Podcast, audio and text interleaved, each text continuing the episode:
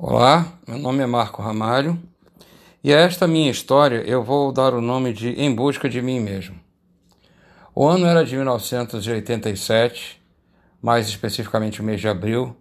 Minha carreira de executivo ia caminhando normalmente, mas o nosso setor, bem como os outros setores da nossa economia, já estava sofrendo por muitas é, tribulações e, num determinado momento, caiu uma bomba no meu colo.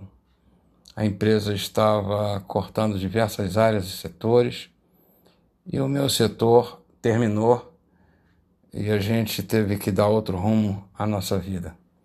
Foram vários anos de tentativas de entrevista e tudo mais, com insucessos.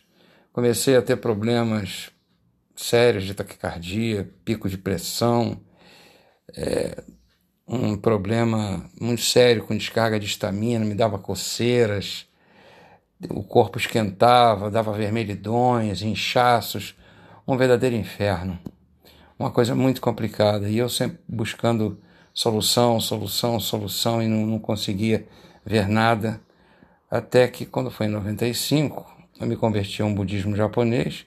E como tenho, entre tantas outras habilidades, trabalho com madeira, e aí comecei a construir oratórios budistas, budista é, japonês, né? Meu nome correu por aí, mas coisas aconteceram e eu tive que parar. Até que chegou num dado momento em que eu abri com uma companheira que eu tinha um pequeno centro de cultura aqui no Rio de Janeiro, no bairro do Meia. Durou um tempinho, mas de novo, insucesso. Tempos depois, nós viemos a nos separar e mais do que nunca, com tudo que eu estava passando por dentro de angústias e tudo mais, eu sempre agarrado com os livros, como já tinha muita experiência na área é, de estudo, pesquisa, documentações técnicas na minha parte profissional, palestra e tudo mais, resolvi me dedicar mais à busca do autoconhecimento, do conhecimento do ser humano, até que, uns tempos para cá, eu encontrei um amigo né, que se tornou meu parceiro, que é meu videomaker, e ele disse para mim: Marco, você tem todo o perfil de coach e de mentor.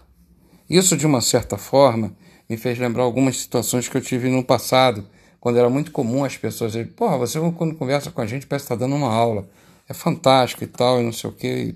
E isso começou a me chamar a atenção.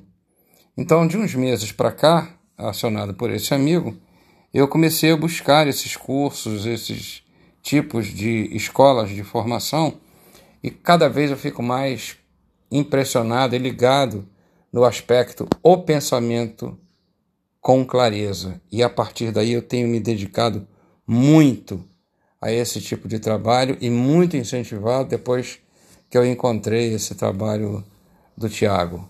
Então hoje eu estou muito feliz e buscando esse meu caminho desta forma. Esta é a busca de mim mesmo. Um forte abraço para todos.